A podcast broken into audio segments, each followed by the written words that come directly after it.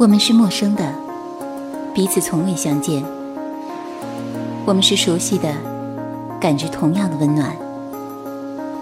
打开耳朵，放飞心灵，这里是陌生人广播，能给你的小惊喜与耳边的温暖。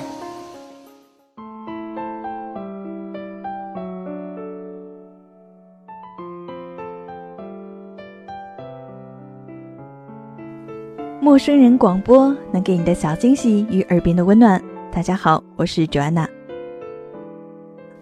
今天 Joanna 要向大家推荐的呢是一部电影《父后七日》。这部电影呢，也许并不是那么的出名，也许啊你并不知道，但是呢，却是一部非常感人的台湾温情片。《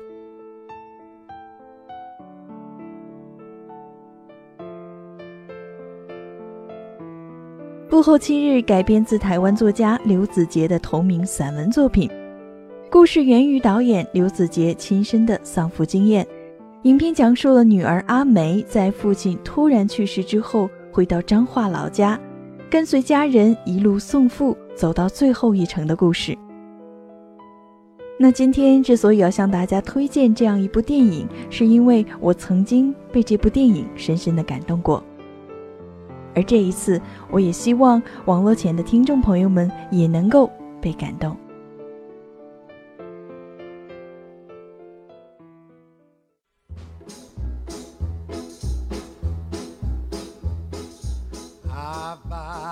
影片的开头是从葬礼各种相关的次要人物身上先看一脚的，穿着道士服的阿义跳着稀奇古怪的舞蹈。负责葬礼综艺，同时呢也是阿义女友的阿琴，对着摩托车的后视镜涂满血红色的唇膏，说着：“你不知道我是专业的哦，哭无掩饰。”之后呢，就来了一段非常专业的亲人般的嚎哭。摄影师小庄在汽车里接到朋友的电话，频频爆着粗口，告知对方自己要去给去世的舅舅录葬礼的录像。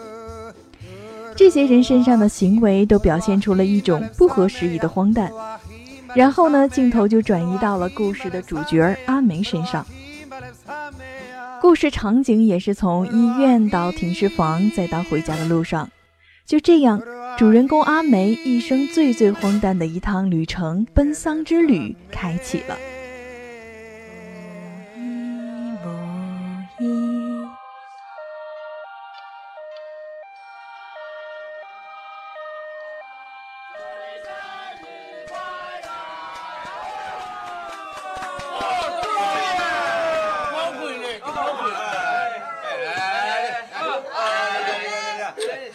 这个另外一个，另一个啊，嗯，哇，来来，我讲一个有意无意的笑话给恁听哦。有意无意是什么？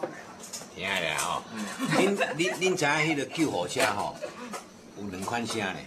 嗯。啊，你也准听到，你得要分辨一下哦。嗯。是哦。有一款呢，叫做有意有意有意，啊，你得紧张咯。有意有意啊，那个有意嘛，对不？你也准听到迄无意无意无意无意，啊，你就免吵伊啊啦，哈。哎，笑，哎笑。等等一下，等一下，啊啊，那是无意，干嘛还要坐救护车？啊，你要听无？有啊。啊，就无意无意，啊，就送去厝里啊。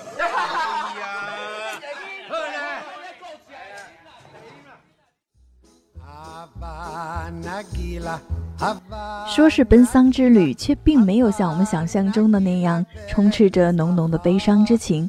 相反的，这趟奔丧之旅更多的是一些无厘头的滑稽和黑色的幽默。道士阿义对身为儿女的阿梅和大志说：“把你爸爸生前最爱玩和最爱吃的东西拿下来。”女儿呢，则是拿来了几包黄长寿烟。儿子拿来了一本以裸女郎作为封面的黄色杂志，道士看到了大志拿来的黄色杂志，笑着对大志说：“你内行的呢，那里啊最欠这些。”看到这里，身为观众的我们也会忍俊不禁，感慨着这是怎样一个有爱的一家啊！因为葬礼习俗的繁琐和众多的禁忌，阿梅和大志总是不知道什么时候要哭，什么时候不能哭。因此女儿阿梅总是在不合时宜的时候被要求去哭。于是有一次，她在吃饭，满嘴的米粒儿还没有下咽的时候就被叫去哭，结果一嘴的米饭都掉在了棺材上，她用手抓起来又塞进了嘴里。还有一次，她正刷着牙，又被临时的叫去哭爸。他只好直接带着牙刷跑到了棺材边上哭，哭完呢就继续的在棺材旁刷牙。我想这也是看过这部电影后的观众难以忘怀的一个情节吧。而阿梅、大志和阿庄三个人在棺材边上敷着面膜，像极了阴间的鬼的画面，也是滑稽十足。三个人就在棺材边上毫无禁忌的笑谈阿梅的父亲生前和小护士之间的八卦。另外，关于道士阿义、阿琴和阿庄的母亲美凤之间的分外篇也是非常有看点的。在那个时候，乡下小孩都想去都市打拼，天生丽质的美凤，不管青梅竹马阿义的反对，一个人勇敢离开家乡，到台北做美发小姐。花よ綺麗とおだてられ咲いてみせればすぐ散らされるバカ美凤到台北做了美发小姐，在那个时代，美发小姐是个非常吃香的工作。果不其然，美凤做了几个月之后，除了习得一技之长之外，还被有钱的小开相中，很快的。 就结了婚，在乡下继承家业、学做施工的阿义，蜜蜂，心被喜宴。阿义受到了很大的打击，为此消沉了好几年。无聊的人生，可是有什么路用？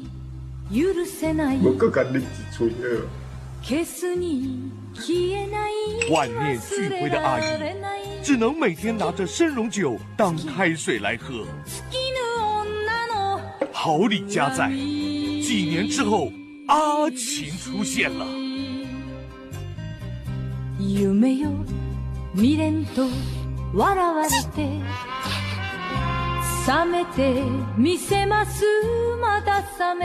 阿晴是下岗小孩，来彰化学插花、布置会场，与阿玉认识，两人非常投缘。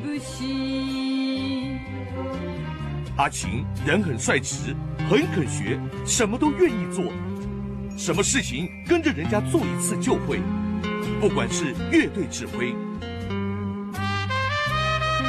或是少女枯木，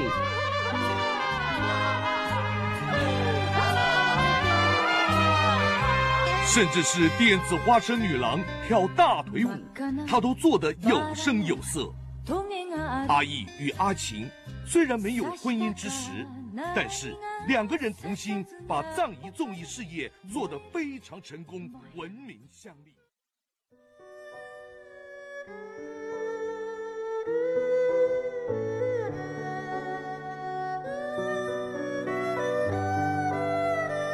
大概是五年前吧，在举行北京奥运会期间，我的爷爷突然的离世。同样复杂的丧礼仪式，同样的没日没夜的哭丧，带着和女主角阿梅一样的干头，同样的要折莲花，同样看到用纸折成的精致的楼房和轿车，大概都是因为是闽南地区的缘故吧，所以丧礼仪式也相差无几。奔丧的那几天。因为忙碌于各种奔丧礼仪中，对爷爷的离去其实并没有什么太大的感觉。现在回想起来，那些奔丧礼仪的繁杂的细节已经渐渐的淡忘，印象深刻的反而是那个时候发现一群的道士里头有几个和我同龄的男生。他有一双明亮的眼睛，亮得像星星。我时常在忙碌的空隙悄悄地观察他。小脑袋瓜里想着，为什么这样一个同龄的男孩要去当道士？因为无法知晓答案，于是我会自己编造答案。比如，他是因为要帮爸爸妈妈减轻负担。奔丧仪式结束的那天，一家人去酒店吃饭，电视里正好在直播刘翔退赛的情况。家族里的男性同胞看到刘翔退赛时，独自坐在一角，落寞的神情，都在叹息。那种悲伤，比起失去亲人的伤感，仿佛还要强烈。直到最近看到了这部电影，讲述的类似的故事，我才明白，有时候有些感情的释放。并不是在那些看似有多么正式的场合，而是在一些静悄悄的角落里，就像电影里的大志，面对阿庄拿着摄影机采访他丧父的感受时，他只能说出“我不知道”这样一个逃避式的答案。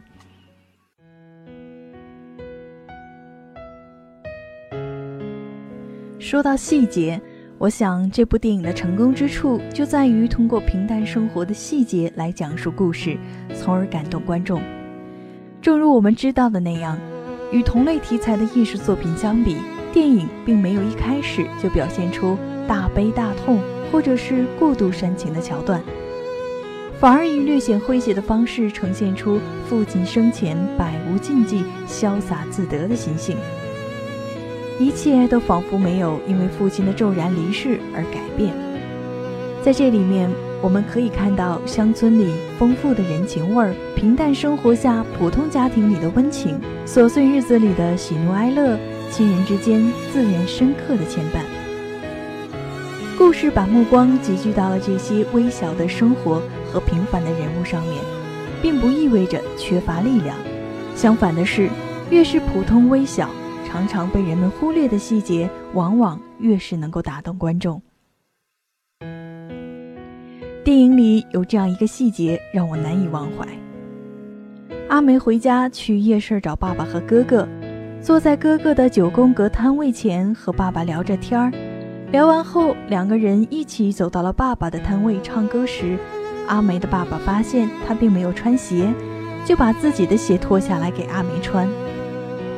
这个细节让我感到有一些熟悉，一下子就拉近了我和电影的距离。我不知道其他的观众有没有注意到这个细节，但是这样一个画面传递出来的大致意思就是那种浓浓的父爱。啊？哎，爸爸。江一茶茶，给你叫你来啊？那有小庄啊。哦。哎，小庄。哎，阿姑。加油。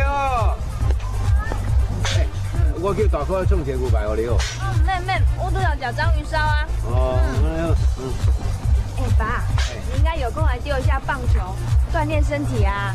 哎，我多啊，骨头散散啦。啊，对了，来，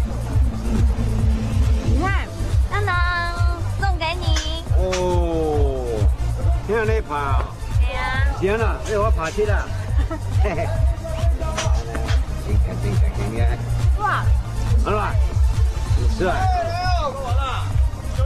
哦，哎，进来进来，这这不行了呀！来来，这个的，来看，来看来情况啊。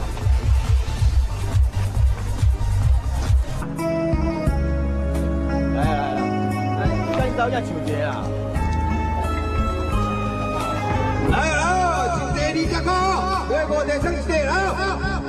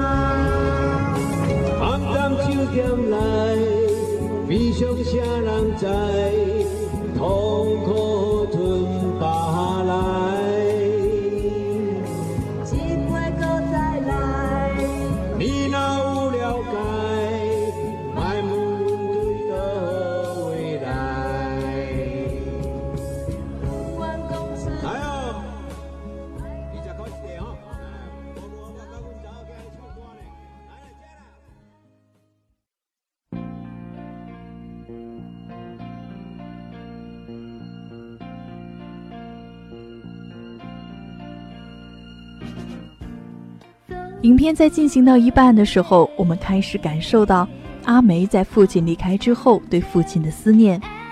看过这部电影的人都会对电影里阿梅背着父亲 P.S. 遗像的场景印象深刻。阿梅背着父亲的巨幅遗像，骑着摩托车在父亲曾经载着自己的路上飞驰。这时，关于过去的一幕幕场景开始在脑海浮现。那个时候，她还是一个在读国中的女生。有一次从学校返回家里，父亲也骑着野狼机车去车站接他。父亲想要表达对女儿的关心，有些口拙地问女儿阿梅：“模考考得怎么样？会不会上台大？”女儿阿梅任性地撅起嘴耍脾气，让父亲不再问成绩的事情。接着告诉父亲，今天是自己十八岁的生日。于是父亲停下车，掏出一个肉粽给女儿作为生日礼物。阿梅有些失望。父亲亲自给自己的生日礼物只是一个非常普通的肉粽，但父亲却对她解释说，那是他的婶婆去彰化市排了好长的时间的队才买到的，还让阿梅回去不要让哥哥知道。这是一个极其生活化的细节，普通家庭里的父辈总是极其珍视身边的事物，因此在阿梅的眼里，普通的肉粽，阿梅的父亲也是特别的珍贵的。之后，父亲就让阿梅学骑摩托车载着父亲。阿梅不自信地坐上摩托车的驾驶座，父亲笑着对她说：“不要怕，有爸爸在。”说完后，就背对着女儿，坐在摩托车上，欢乐地唱起了生日快乐歌。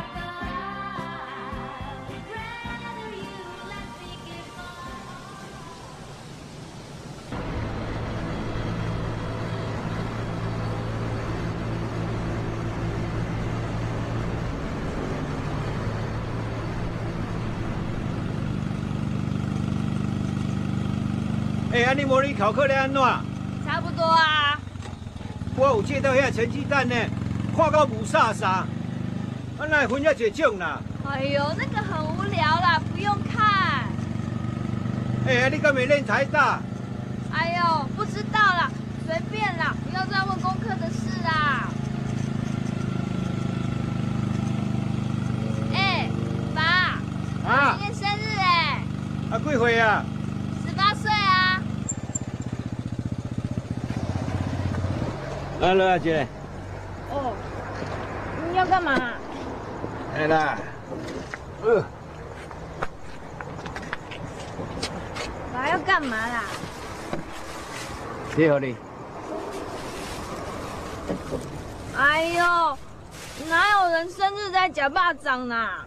哎，这恁进步啊！你讲话是排足久才买到的呢。还有这什么金金马掌啦？真正啦。阿哥我，卖甲恁哥哥讲哦。好啦。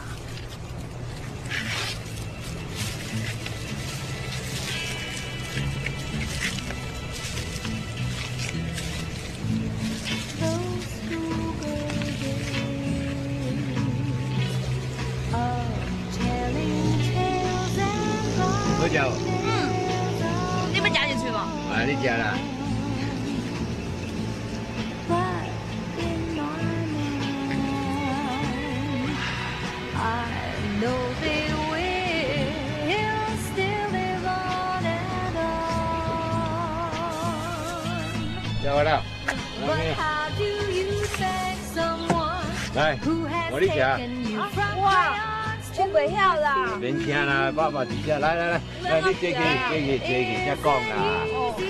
啊，坐去哈，坐好，来，现在。要要要要，花哩花哩花哩，对对对对，来，哦阿姐，拿来去，哦，来，一两三，哎，游出来去，游出来，来，好，坐，坐，爱人家，好。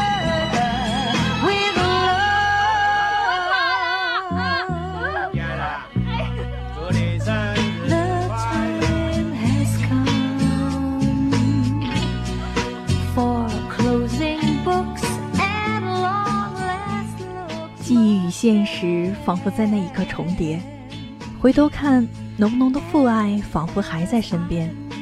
可是转眼间，阴阳两个。阿梅的爸爸，那个最爱她的男人，已经不在这个世界上了。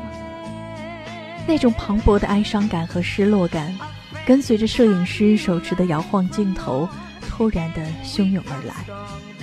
事实上，这场戏是导演刘子杰虚构出来的桥段，感动的不仅仅是身为观众的我们，也是刘子杰自身。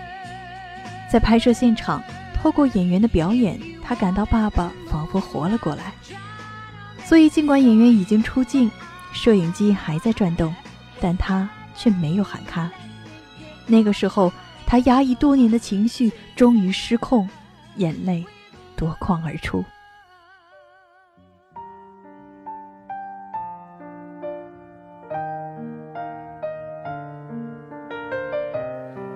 从电影里，我们可以瞥见台湾或者说是闽南地区的丧葬习俗一角，葬礼上。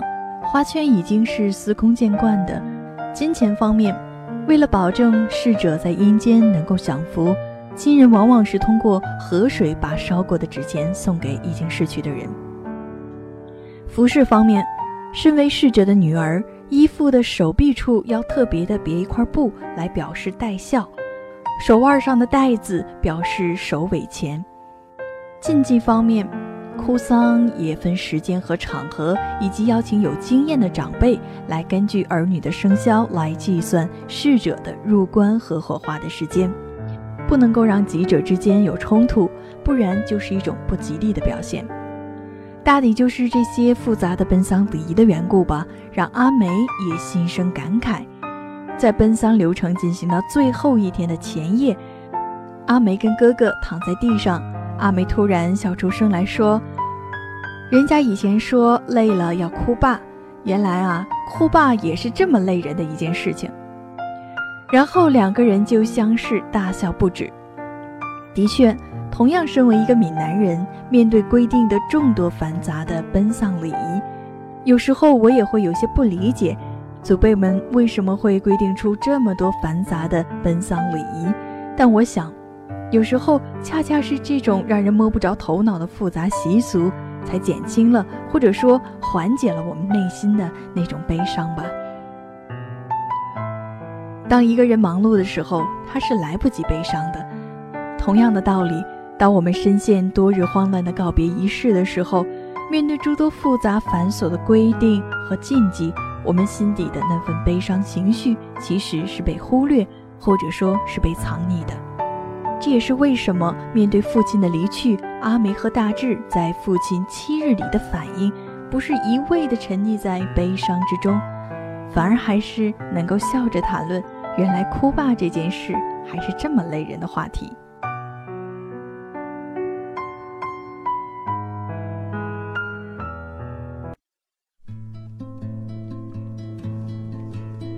在经历为父亲的奔丧之路后。道士阿义乘坐着火车去另一户人家引魂，摄影师阿庄会在周末有空的时候回来，帮表哥大志看着在夜市九宫格的摊位，大志则接替了父亲的摊位，叫卖着一张二十买五送一的卖点口号。阿梅也开始继续忙着她自己的工作，一切仿佛并没有太大的改变。影片的结尾。阿梅说：“她经常忘记了爸爸不在了的这件事，也许是潜意识里希望他一直都在。”就在父亲去世后的某一日，他坐在香港飞往东京的班机上，看着空服员推着免税香烟走过时，下意识地提醒自己回到台湾入境前记得给父亲买一条黄长寿。这个半秒钟的念头让他足足哭了一个半小时。直到系紧安全带的灯亮起，直到机长室的广播响起，传出的声音仿佛是父亲。阿梅一直克制的情绪终于排山倒海地爆发出来。原来失去一个人最可怕的，不是时时刻刻存在一种感伤的情绪，不是夜以继日的想念，甚至不是这个人本身，而是他早已经成为了我们生活中一部分的习惯。习惯了有他存在的日子，习惯了自己为他所做的事情。这个时刻，镜头里，在烟雾缭绕中，我们看到死去的父亲又再次的坐到了阿梅的身边，仿佛不曾离开过。电影落幕，伴随着片尾曲响起，过去阿梅和父亲在他十八岁生日那天骑摩托车时的对白再次响起，配合着音乐，我们仿佛也成了阿梅，就这样的被感动。是的。我经常忘记，于是他又经常不知不觉地变得很重，重到复后某月某日，我坐在香港飞往东京的班机上，看着空服员推着免税烟酒走过，下意识提醒自己，回到台湾入境前记得给你买一条黄长寿。这个半秒钟的念头，让我足足哭了一个半小时，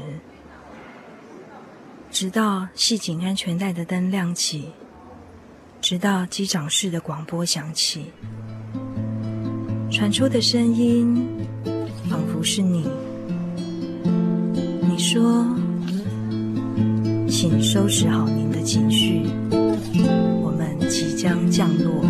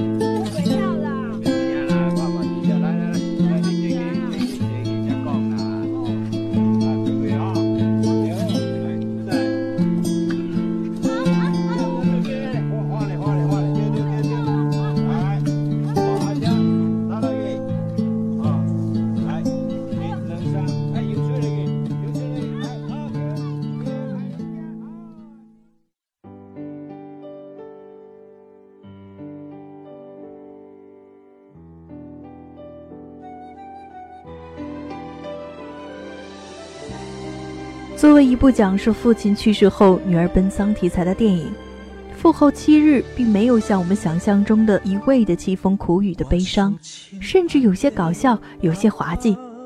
但就是这样一种滑稽，却让我们看到了乡村里人与人之间的那份朴素的情感。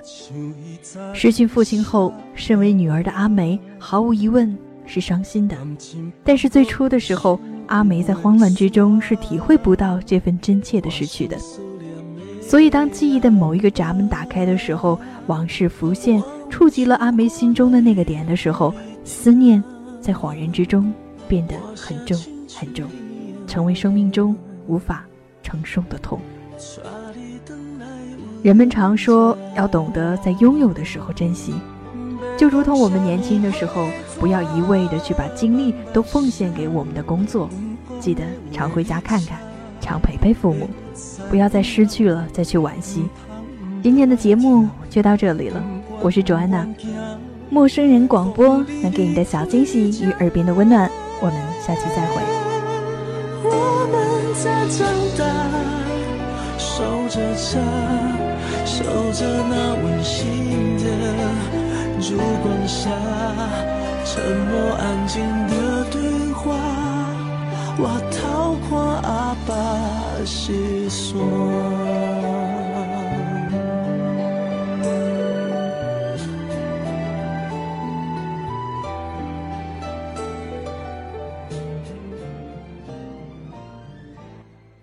陌生人广播能给你的小惊喜与耳边的温暖。欢迎关注我们的官方微信平台 mmoofm 或搜索“陌生人”找到我们。如果你也想加入，我们求贤若渴，主播、策划、编辑、后期制作、活动志愿者正在招募中。播客订阅、节目下载、更多收听方式、互动参与、精彩活动、推荐投稿。以及参与到我们的节目录制，尽在陌生人官方网站 m o o f m dot c o m 或微信平台找到答案。欢迎关注陌生人新浪微博陌生人广播，找到我们。